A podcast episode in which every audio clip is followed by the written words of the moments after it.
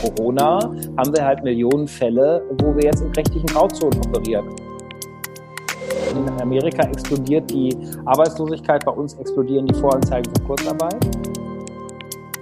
Dass zum Beispiel wir jetzt eine globale Forschungskooperation haben, die es so in der Menschheit noch nie gegeben hat, ist unsere beste Hoffnung. Gott sei Dank können wir Hilfspakete schnüren. Warum können wir das? Ja, weil Deutschland unzweifelhaft äh, äh finanziell auch handlungsfähig ist. Gott sei Dank haben wir in guten Zeiten auf solide Finanzen geachtet. Dass die Bundesregierung da so stur ist, das zeigt in meinen Augen, sie verstehen gar nicht die Vielfalt von moderner Selbstständigkeit untereinander. Das kritisiere ich und das müssten wir ändern. Streitbar extra. Herzlich willkommen einmal mehr zu Streitbar, dem liberalen Debattenpodcast der Friedrich-Naumann-Stiftung für die Freiheit. Einmal mehr mit einem Corona-Extra. Corona-Extra heißt eigentlich nur, dass wir eben auch einen Bezug zu Corona haben und ein bisschen kürzer sind als die anderen Podcasts, ähm, wo wir so ein bisschen über den Tag hinausdenken. Und ich freue mich heute mit Johannes Vogel, ähm, FDP-Abgeordneter im Bundestag, schon zum zweiten Mal, ähm, langjähriger Juli-Bundesvorsitzender gewesen und ein absoluter Experte äh, in Arbeitsmarktfragen, einen Gesprächspartner zu haben, mit dem wir ja über die Frage sprechen können, sowohl was eben den Arbeitsmarkt in der Corona-Zeit ähm, betrifft, als auch ähm, was das Thema natürlich Gründung ähm, und Unternehmenspleiten möglicherweise in diesen Zeiten betrifft. Und ich freue mich, ähm, dass du dabei bist, lieber Johannes. Hallo. Hey, ich freue mich auch. Wunderbar. Ähm, dann äh, direkt in medias res, wie es immer so schön heißt. Ähm, es gibt ja jetzt äh, ganz aktu aktuell eine Debatte vom Arbeitsminister angestoßen. Ähm, kann man vielleicht auch noch drüber sprechen, ob wirklich von ihm angestoßen, aber äh, zum Thema Recht auf Homeoffice. Ähm, das hört sich ja jetzt erstmal für viele ganz gut an, ähm, als ein Schritt nach vorne. Ähm, für viele ist es vielleicht auch weit weg, weil sie auch jetzt in dieser Zeit gar nicht im Homeoffice arbeiten können, weil ihre Präsenz vor Ort gefragt ist. Ähm, und jetzt frage ich dich als Liberalen, ähm, wie ist denn das mit einer mit einem Recht auf Homeoffice. Wie liberal ist denn das? Ja, das äh, kommt äh, wie immer darauf an, was man unter dem Schlagwort versteht. Und die Debatte hat in den letzten zwei Tagen in Wahrheit die Ebene des Schlagworts gar nicht verlassen. Und da gibt es sozusagen diejenigen, die dafür sind, die sagen, ja, jetzt zeigt sich doch in der Corona-Krise, wo überall zum Beispiel Homeoffice geht, wo es vorher angeblich nicht gegangen ist. Ähm, und da müssen wir, deswegen müssen wir doch jetzt beim Thema was machen. Und die anderen sagen, ja, genau, in der Corona-Krise zeigt sich, es funktioniert doch mit dem Homeoffice äh, und das werden die Unternehmen eh nach der, äh, nach der Krise weitermachen. Da brauchen wir jetzt nicht auch noch ein Recht. Und äh, ich glaube, beide haben recht. ähm, der Punkt ist, die spannende Frage ist, was versteht man darunter? Und da bin ich bei Hubertus Heil auch skeptisch. Ich habe die Debatte begrüßt, weil ich glaube, wir müssen den Rechtsrahmen für Homeoffice und mobiles Arbeiten ganz dringend anpacken.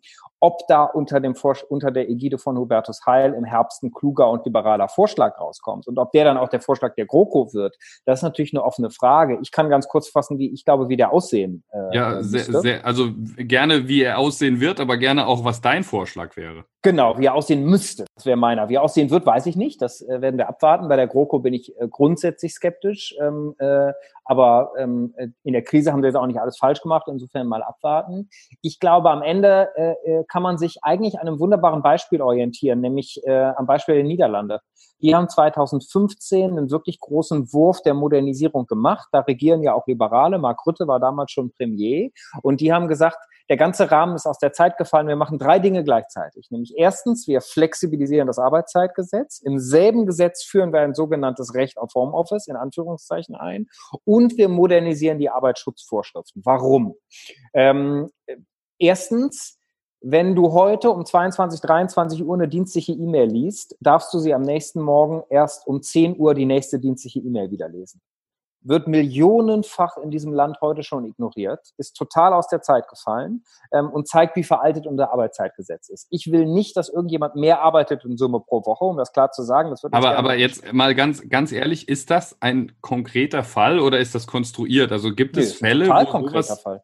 Klar. Gibt es, also das ist tatsächlich auch etwas, ich meine, es gibt ja auch immer mal Gesetze, die einfach nicht angewandt werden, ne? Oder ja. so ein bisschen. Ja, das ähm, ist hier auch der Fall. Ähm, äh, aber natürlich ist überhaupt kein Konstruiert. Ganz viele Wissensarbeiter, die ihre auf ihren Smartphones dienstliche E-Mails machen, die arbeiten doch manchmal auch abends noch. Also Arbeit heißt wirklich rechtlich gesehen das Lesen einer dienstlichen E-Mail. Und als ob die am nächsten Morgen bis 10 Uhr warten.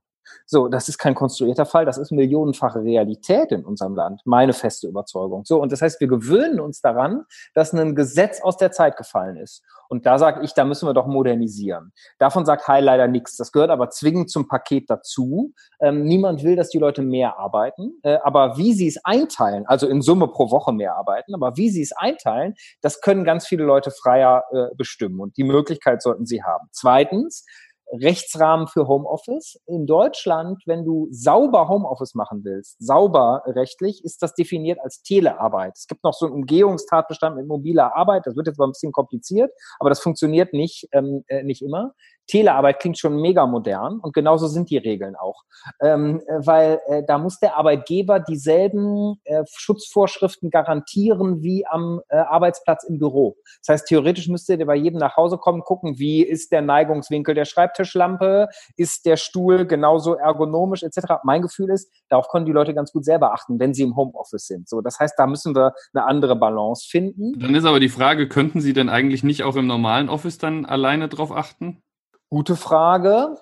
Soweit äh, könnte man auch mal diskutieren. Da sehe ich in Deutschland jetzt die, die politische Mehrheit nicht so unmittelbar morgen vor der ja. Tür stehen. Also führt jetzt ein bisschen vom Thema weg, aber vielleicht ist es eben tatsächlich ja. so manche Sachen. Ich, ich erinnere mich dran, als ich äh, noch wirklich in einer Angestellten-Tätigkeit auch in einem großen Konzern gearbeitet habe. Ähm, da hat man sich natürlich auf der einen Seite gefreut, dass man Leute hatte, sich, die sich auch für einen eingesetzt haben, wenn man mal Probleme hatte. Auf der anderen Seite kamen die eben auch öfter mal ungefragt vorbei und haben einem irgendwie Verbesserungsvorschläge gemacht, die man nicht unbedingt gebraucht hätte. Also ähm ja, ja, ja, eben. Also äh, gut, dass das aber zum Beispiel in Fabriken, in Produktionsstätten eine andere Nummer ist, das, das finde ich richtig. Also ne, da würde ich jetzt nicht sagen, das ist komplett aus der Zeit gefallen. Aber die Regeln bei mobilen Arbeiten, bei Homeoffice sind aus der Zeit gefallen. So, und das haben uns die Niederlande vorgemacht und im ergänzend haben die eingeführt, äh, dass es ein Erörterungsrecht des Arbeitnehmers gibt. Das heißt, der Chef darf nicht sagen, ich rede nicht drüber. Er darf ablehnen, wenn es nicht passt mit dem Homeoffice, Stichwort Vertragsfreiheit, aber er darf nicht sagen, was willst du? Ähm, mal salopp gesprochen. Und das scheint mir eine relativ moderne Lösung zu sein, mit dem die einen Konsens hinbekommen haben, haben Arbeitgeber ein bisschen was bekommen, haben Arbeitnehmer ein bisschen was bekommen und vor allem, es wurde modernisiert. Also es wurde sozusagen aus einer Zeit, die es einfach nicht mehr gibt in der, in der Welt der Smartphones, in die Gegenwart geholt. Und das scheint mir schon dringend nötig zu sein, weil auch in Corona haben wir halt Millionen Fälle, wo wir jetzt in rechtlichen Grauzonen operieren, als ob hier irgendjemand die Telearbeitsregeln heute in, äh, in den Homeoffice kontrolliert. Zum Glück nicht. Aber das kann ja kein Dauerzustand sein, wenn wir irgendwann wieder in normalen Zeiten sind. Mhm. Ähm, wenn wir von dem Thema mal weggehen, ähm, es ist ja so, dass zwar extrem viel über Homeoffice geredet wird. Wir sitzen auch beide gerade im Homeoffice äh, mit all den Vor- und Nachteilen, die das so hat. Ähm, aber es gibt ja eben 75 Prozent, habe ich gelesen, der Leute, die eben nicht Homeoffice machen oder machen können. Mhm. Ähm, ich sag mal Pflegekräfte, ähm, Rettungssanitäter und ganz, ganz viele mehr Leute, die wirklich in der Produktion arbeiten. Ähm, insofern ist das eine Debatte, die eben auch an der Lebensrealität, glaube ich, von vielen vorbeigeht, ohne sie jetzt für falsch zu halten, aber für die ist, mhm. sind andere Dinge relevant.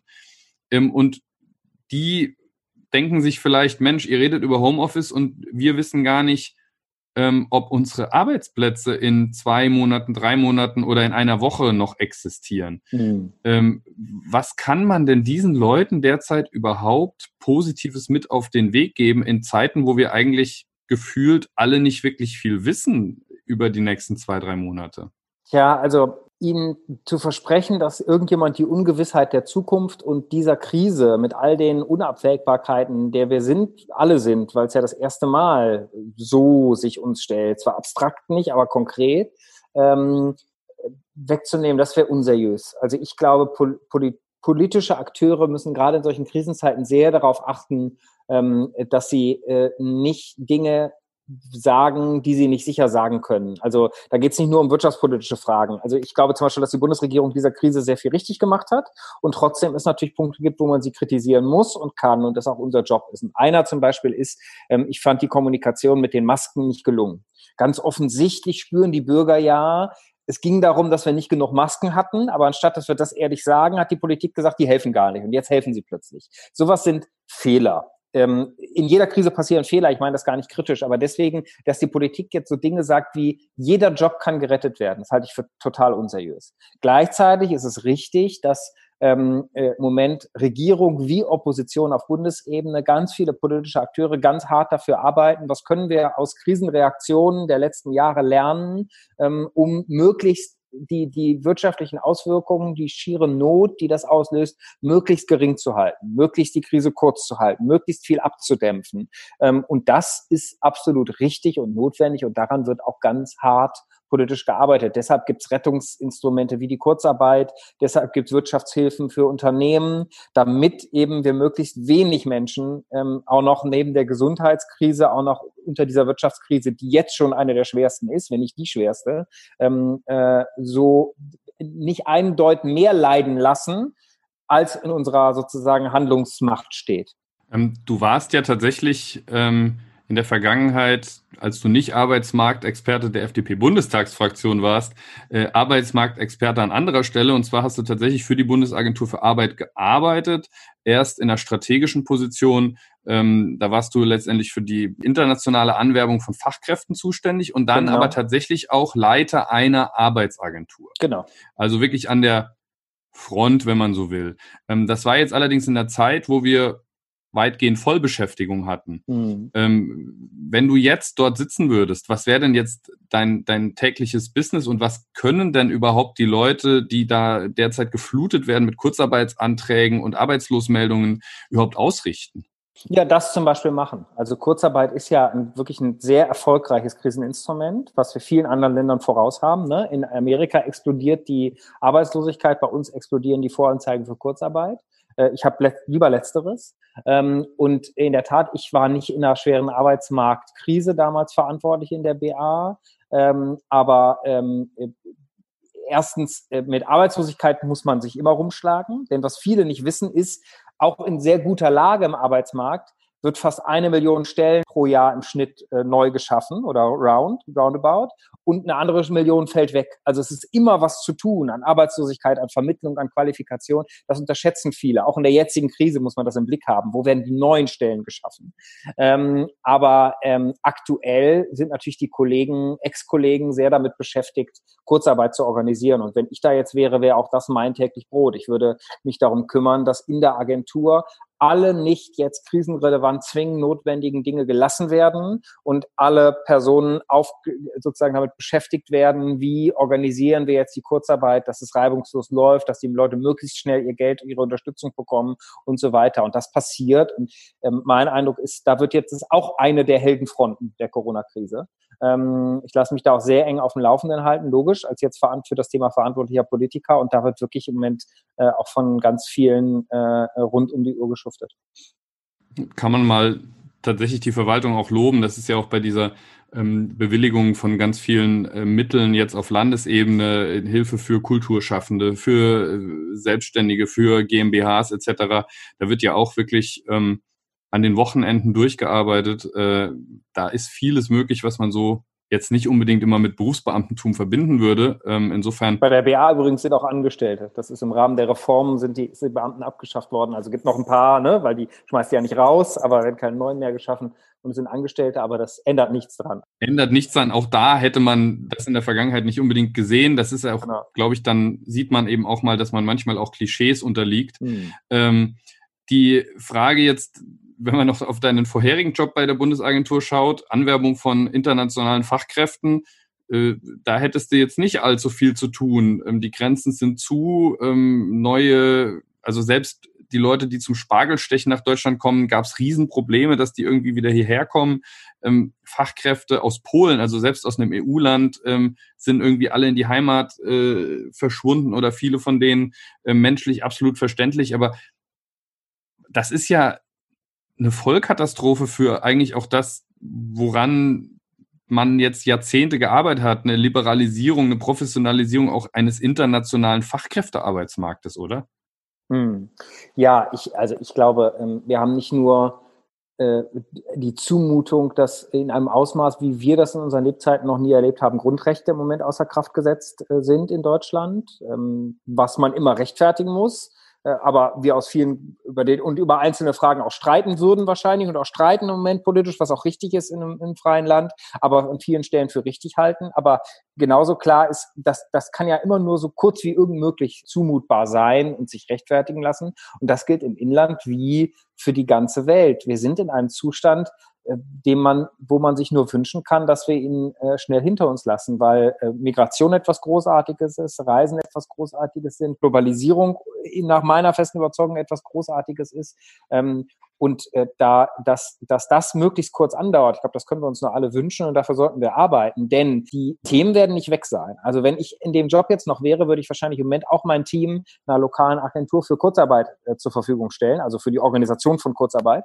Ähm, aber ähm, äh, die Megatrends, die uns vor der Krise beschäftigt haben, die werden ja nicht weg sein. Die Klimaherausforderung bleibt, die demografische Herausforderung bleibt, Globalisierung bleibt zum Glück, Digitalisierung bleibt und wir werden auch ähm, weiter uns darum kümmern, müssen und bald wieder in einer Situation sein, wo es eben relevant ist. Wie gut ist Deutschland äh, im Wettbewerb um Fachkräfte auf dem globalen Arbeitsmarkt und, und, und, und, und. Also die Themen sind nach meiner festen Überzeugung nicht weg. An manchen Stellen, Stichwort Digitalisierung, wird die Transformation sich sogar beschleunigen durch die Krise. Aber manche Auswüchse, Stichwort oder, oder äh, Themenspitzen davon, Stichwort ähm, mobiles Arbeiten, haben wir eben sogar kurz gesprochen.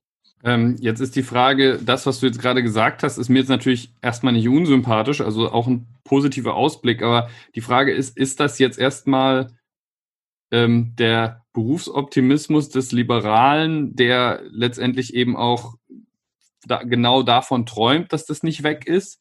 Ähm, es gibt ja durchaus die Stimmen, die von rechts wie von links ähm, jetzt sagen, jetzt ist es soweit. Jetzt, jetzt wenn es drauf ankommt, sind wir eben doch alle Nationalstaaten. Mhm. Ne? Dann werden die äh, mhm. Grenzen eben doch dicht gemacht. Ha, hätte man doch 2015 auch machen können, die Grenzen dicht. Wäre also doch gegangen. Das ist das, was von rechts mhm. dann kommt. Von links kommt dann gleich äh, der Kapitalismus, der Kapitalismus, der Kapitalismus ist gescheitert, ist schuld, äh, wird jetzt rückabgewickelt, wir brauchen ein anderes System also es ist ja schon so, dass diese Stimmen da sind. Sie sind auch klar vernehmbar. Sie kriegen auch ein Podium, muss man sagen, auch in, in großen Medien. Mhm. Ähm, inwieweit bist du, also wie kommst du denn zu dem Optimismus, den du gerade ausgedrückt hast? Ja, indem ich alles lese mit Interesse. Ähm, das Schlimmste, was du machen kannst, ist ja dich in deiner eigenen Bubble ähm, äh, einzuschränken, ähm, sondern ich finde es immer spannend ähm, und indem ich dann sagen muss, äh, ich finde die Argumente, wenn es überhaupt Argumente gibt, ähm, sind nicht überzeugend. Und deswegen sollten wir sie als Liberale auch selbstbewusst kontern. Also, dass wir alle dazulernen, ähm, ist klar. Aber hier geht es ja um Fundamentalfragen. Ne? Ähm, ganz grundlegende Fragen, sind die richtig oder falsch? Und gehen wir es mal durch. Globalisierung. Ähm, das Argument, was so durchschimmert, ist in meinen Augen immer, ja, das ist das, das Böse, das Fremde, was von außen kommt. Hätten wir die Globalisierung nicht, hätten wir diesen Virus jetzt hier nicht. Stimmt das denn?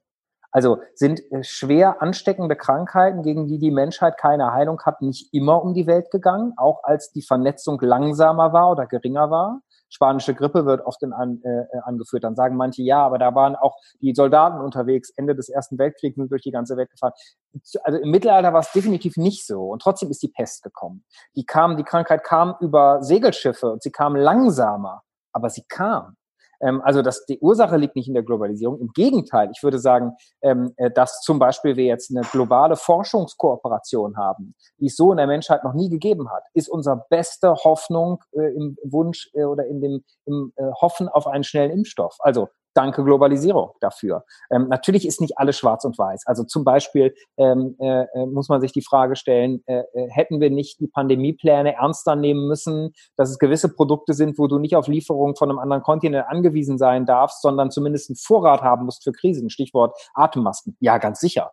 Ähm, aber das spricht ja nicht im Kern gegen die Globalisierung. So, und bei der, beim Kapitalismus ist es, finde ich, noch krasser, weil ich da wirklich nach dem zentralen Argument suche in diesen ganzen äh, Artikeln, die ich auch lese und man oft in Wahrheit nur das liest, was man immer schon gelesen hat. Und ich da so ein bisschen das, oft also, spüre. Also das sehe ich auch so. Aber ich grätsch ja. direkt mal rein. Es verfängt bitte, bitte, bitte. aber noch viel, viel stärker offensichtlich gerade. Ähm, hm. Also ich weiß es nicht. Ich bin wirklich keiner, der sonst sagt irgendwie die Süddeutsche oder die Zeit oder was auch immer. Ich lese die auch gerne und manches finde ich gut und manches nicht. Aber ich glaube, in der Zeit gab es äh, gefühlt fünf Push-Meldungen bereits, äh, wo über äh, letztendlich einen Systemwandel ähm, gesprochen wurde. Also das mhm. ist da schon äh, nicht nur eine Einzelmeinung.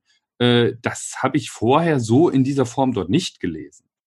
Ja, bei der Zeit, Zeit Online war irgendwie ein Nest. Deswegen äh, habe ich die letzten Tage auch mal mit einem äh, äh, sehr lieben Kollegen äh, da einen Gegenbeitrag geschrieben, weil wir finden, musste auf Zeit Online musste auch mal die Erwiderung äh, zu lesen sein. Mein Gefühl ist, es ist ein Argument auf drei Ebenen. Einmal ist da so ein bisschen so ähnlich wie das, das Böse kommt von außen, ne? Angst vor der Globalisierung, Grenzen zu, ähm, ist es so ein bisschen so eine ähm, äh, so ein modernes Flagellantentum. Darüber haben wir beide uns auch schon mal unterhalten. Ne? Das ist so, jetzt zeigt sich, wir müssen offenbar schlecht sein als Menschheit, die Verderbtheit der Welt. Und jetzt müssen wir uns selber mit der Knotenpeitsche äh, peinigen. Und was liegt da in Deutschland nahe? Ja, natürlich, dieses System der Kapitalismus, ich wusste immer schon. So, hat aber in Wahrheit mit Corona wenig zu tun. Die zweite Ebene, die es mir äh, zu geben scheint, ist, ähm, so ein Argument, das geht ungefähr so, etwas, was jetzt in der Krise richtig ist, Stichwort zum Beispiel Staat greift ein in die Wirtschaft, das kann ja nicht außerhalb der Krise schlecht sein. So scheint mir das Argument zu gehen. Und das klingt auf den ersten Blick total eingängig, aber auf den zweiten Blick ist natürlich eigentlich Bullshit. Ähm, weil das ist ja das Denken auf so einer Ebene, ich ignoriere, dass unterschiedliche Situationen unterschiedliches Handeln erfordern und dass außergewöhnliche Situationen außergewöhnliches Handeln erfordern. Wenn ich das nicht als das, was es ist, begreife, nämlich situationsadäquat, sondern als Zumutung, äh, dann bist du aber schon sehr tief in der Vereinfachung. Also, oh boy, wenn du so viel Simplifizierung brauchst, um dir die Welt zu sortieren, holla, dann wird es aber schwer äh, im 21. Jahrhundert. Der wäre schon im 20. Jahrhundert schwierig geworden.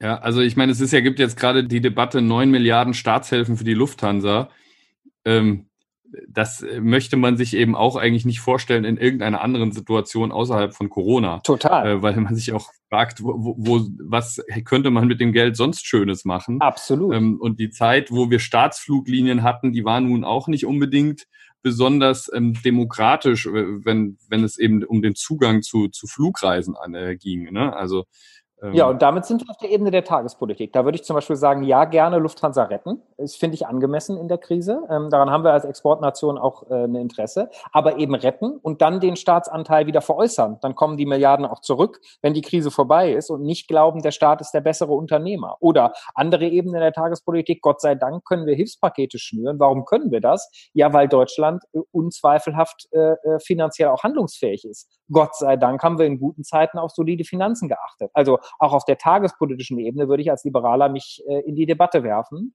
weil da sollten wir nicht defensiv sein. Jetzt ist natürlich noch eine wichtige Frage.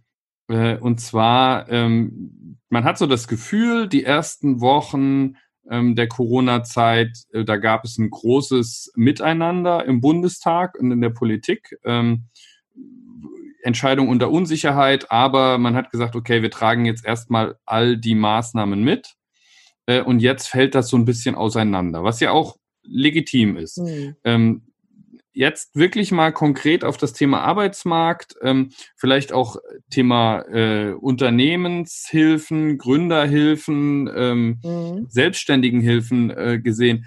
Wo sagst du, vielleicht drei Punkte, wo du sagst, das ist richtig gut gelaufen? Mhm. Und wo sagst du, das sind die drei Punkte, die würdest du gerne nachbessern, ähm, um jetzt nach vorne raus besser zu handeln? Okay, drei Punkte, die sind gut gelaufen. Erstmal, ich finde, dass es diese Einigkeit gab, ist wirklich gut gelaufen. Ähm, also, dass äh, Regierung und Opposition in den anderen Modus schalten in einer solchen Krise, ähm, äh, gerade am Anfang, wenn sie sozusagen auf uns einstellen, stürmt und man sie erstmal die, die, die Reaktion koordinieren muss, halte ich für richtig. Also dass zum Beispiel äh, Regierung und Opposition gemeinsam Kurzarbeit im Schnellverfahren beschlossen haben. Es ging nur, weil man im Schnellverfahren, weil man sich einig war. Ne? Die Opposition hätte das sonst verzögern können, war richtig. Dass die Kurzarbeit ähm, äh, ähm, äh, so schnell beschlossen wurde, war richtig. Dass äh, die Schuldenbremse, die, die Krisenregelung der Schuldenbremse genutzt wurden, war richtig. So, all das ist nur gegangen, weil man zusammen agiert hat. Das würde ich auf der Pro-Seite sehen. Kurzarbeit als Instrument wäre das zweite, was finde ich richtig gut ist, dass es das gibt. Also es ist wirklich einfach exzellent bewährtes Kriseninstrument, was wir vielen anderen Ländern voraus haben. Und das dritte war, das Ausmaß der Bereitschaft, auch äh, Unternehmen und gerade Kleinunternehmern und Selbstständigen zu helfen. Also die, die, die Größe der Rettungspakete, ähm, die waren in meinen Augen angemessen in ihrer Tatkraft ähm, äh, und nicht sozusagen auch nicht zu überdimensioniert bei aller Größe. Das sind die drei positiven Seiten. Die drei negativen Seiten das erste ist, ähm, die Bundesregierung versteht äh, das Wesen von Selbstständigkeit in Deutschland nicht. Sie beharren darauf, dass die Krisen für Kleinunternehmer und Selbstständige nur für Betriebskosten verwendet werden dürfen. Das klingt jetzt total technisch, ist aber total wichtig, weil es gibt ganz viele Freelancer, Selbstständige, Coaches, Künstler, ganz viele Kopfarbeiter, ähm, deren Betriebskosten sind sie selbst. Die haben kein Ladenlokal, was sie schmeißen müssen, sondern die haben aber auch überhaupt keine Aufträge mehr, größtenteils auch durch politische Vorgaben ähm, und äh, kriegen jetzt die Miete nicht finanziert. Dass die Bundesregierung da so stur ist, das zeigt in meinen Augen, sie verstehen gar nicht die Vielfalt von moderner Selbstständigkeit in unserem Land. Das kritisiere ich und das müssten wir ändern. Das könnte man auch ganz schnell ändern. Das Zweite ist, dass ähm, äh, an manchen Stellen sie jetzt, ähm, finde ich, schon in die Phase auch die Regierung der, äh, der, des, der PR übergegangen ist. Also ich nehme mal die Diskussion jetzt über die Aufstockung der Kurzarbeit. Ich bin da überhaupt nicht nicht problembewusst. Und wenn in manchen Konstellationen niedrige Löhne und 100 Prozent Kurzarbeit zusammenkommen, dass du dann sagst, holla, ob da dann jetzt wirklich das Jobcenter und die, die, Grundsicherung die Lösung ist oder ob man da nicht sich anschauen muss, gibt es was anderes. Die Frage finde ich legitim, die Debatte. Ähm, Übrigens, aber unglaubwürdig, wenn man gleichzeitig Selbstständige aufs Jobcenter schicken will. Ne? Ähm, äh, redeten wir gerade. Aber die Debatte finde ich legitim. Aber die Regierung hat die Aufstockung gefordert schon, als sie noch gar keine Daten hatte, die hat sie nämlich bis heute nicht, die kommen erst wahrscheinlich Ende dieser Woche, ähm, in welchen Branchen, in welchem Umfang Kurzarbeit überhaupt genutzt wird. Also da schien es mir mindestens ein PR-Aspekt mit dabei zu sein. Und das finde ich nicht so krisenangemessen. Und das ähm, äh, Dritte, was ich äh, mir anders wünschen würde, ähm, ist ähm, jetzt in der Krisenreaktion, die Regierung hatte versprochen, dass äh, die, der Fonds zur Rettung von Unternehmen auch Startups zur Verfügung steht. Die haben oft Spezifika, weil die nicht so bankable sind, wie man, wie man zum Beispiel sagt. Da helfen manchmal andere Instrumente nicht. Ähm, und bis heute fliegt das nicht. Die Regierung ist die konkrete Ausgestattung bis heute schuldig. Da dringt aber die Zeit. Das würde ich mir auch äh, entschlossener wünschen. Okay, das ist finde ich, sehr konkret gewesen. Also ähm, sieht man auch, dass es eben auch in solchen Krisensituationen durchaus Unterschiede gibt, die man eben in einem demokratischen Prozess diskutieren muss und unterschiedliche Positionen. Ähm, jetzt der, die große Frage, es ist ja für dich als Bundestagsabgeordneten auch eine besondere Zeit. Nicht nur, weil du auch im Homeoffice sitzt ähm, und im Bundestag irgendwie immer nur ein Teil der Leute anwesend ist und wenn ihr euch da trefft, äh, irgendwie Abstandsregeln eingehalten werden müssen. Das ist ja schon auch speziell. Das sieht auch ein bisschen schräg aus, wenn ich das so sagen darf. Aber äh, es ist ja tatsächlich auch emotional mit Sicherheit äh, eine schwierige Zeit, weil ihr ja auch unglaubliche Massen an Geld bewegen müsst und eben auch unter extremer Unsicherheit agiert. Ähm, wie gehst du, wie gehst du persönlich damit um? Das ist, äh, schläfst du schlecht deswegen? Hm.